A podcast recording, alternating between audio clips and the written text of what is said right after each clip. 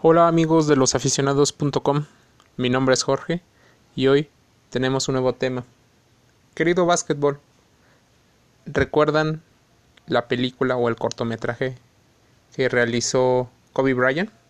Bueno, se acercan los Oscars 2020 y Kobe Bryant seguramente recibirá un homenaje.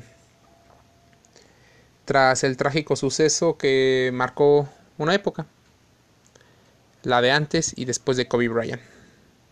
Ya ha habido muchos homenajes en el mundo del deporte, Neymar, eh, LeBron James ya hicieron eh, alusión a su respeto hacia Kobe Bryant.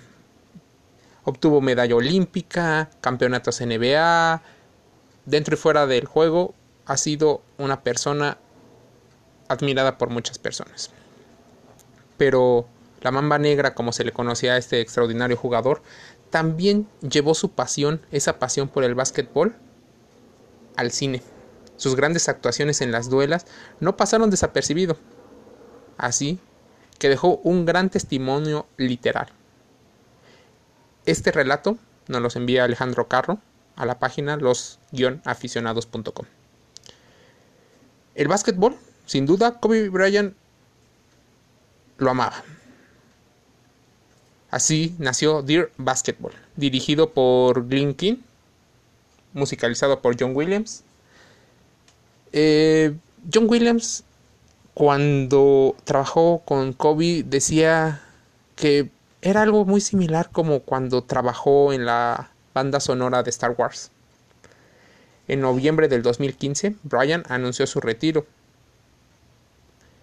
Fueron publicadas diferentes situaciones en las cuales los compararon con grandes deportistas como Derek Jeter, como Michael Jordan y como diferentes otros en el automovilismo, en el boxeo en general. La mamba negra habla directamente al baloncesto para agradecer y sentirse vivo, para dar esa reciprocidad, esos entrenamientos duros, los golpes en el juego, toda la dedicación y todos los sacrificios que un deportista podría ser para llegar a ser una persona reconocida internacionalmente. Envolver calcetines, imagínense, envolver calcetines de su padre y lanzarlos al cesto. Desde muy joven, Kobe Bryant mostró esa pasión y probablemente sea la pasión y el objetivo lo que hace que se hubiera dirigido a aquellos lugares y aquellas personas que lo entrenaran y cambiaran parte de su mentalidad y lograr hacer lo que hoy es la leyenda del básquetbol.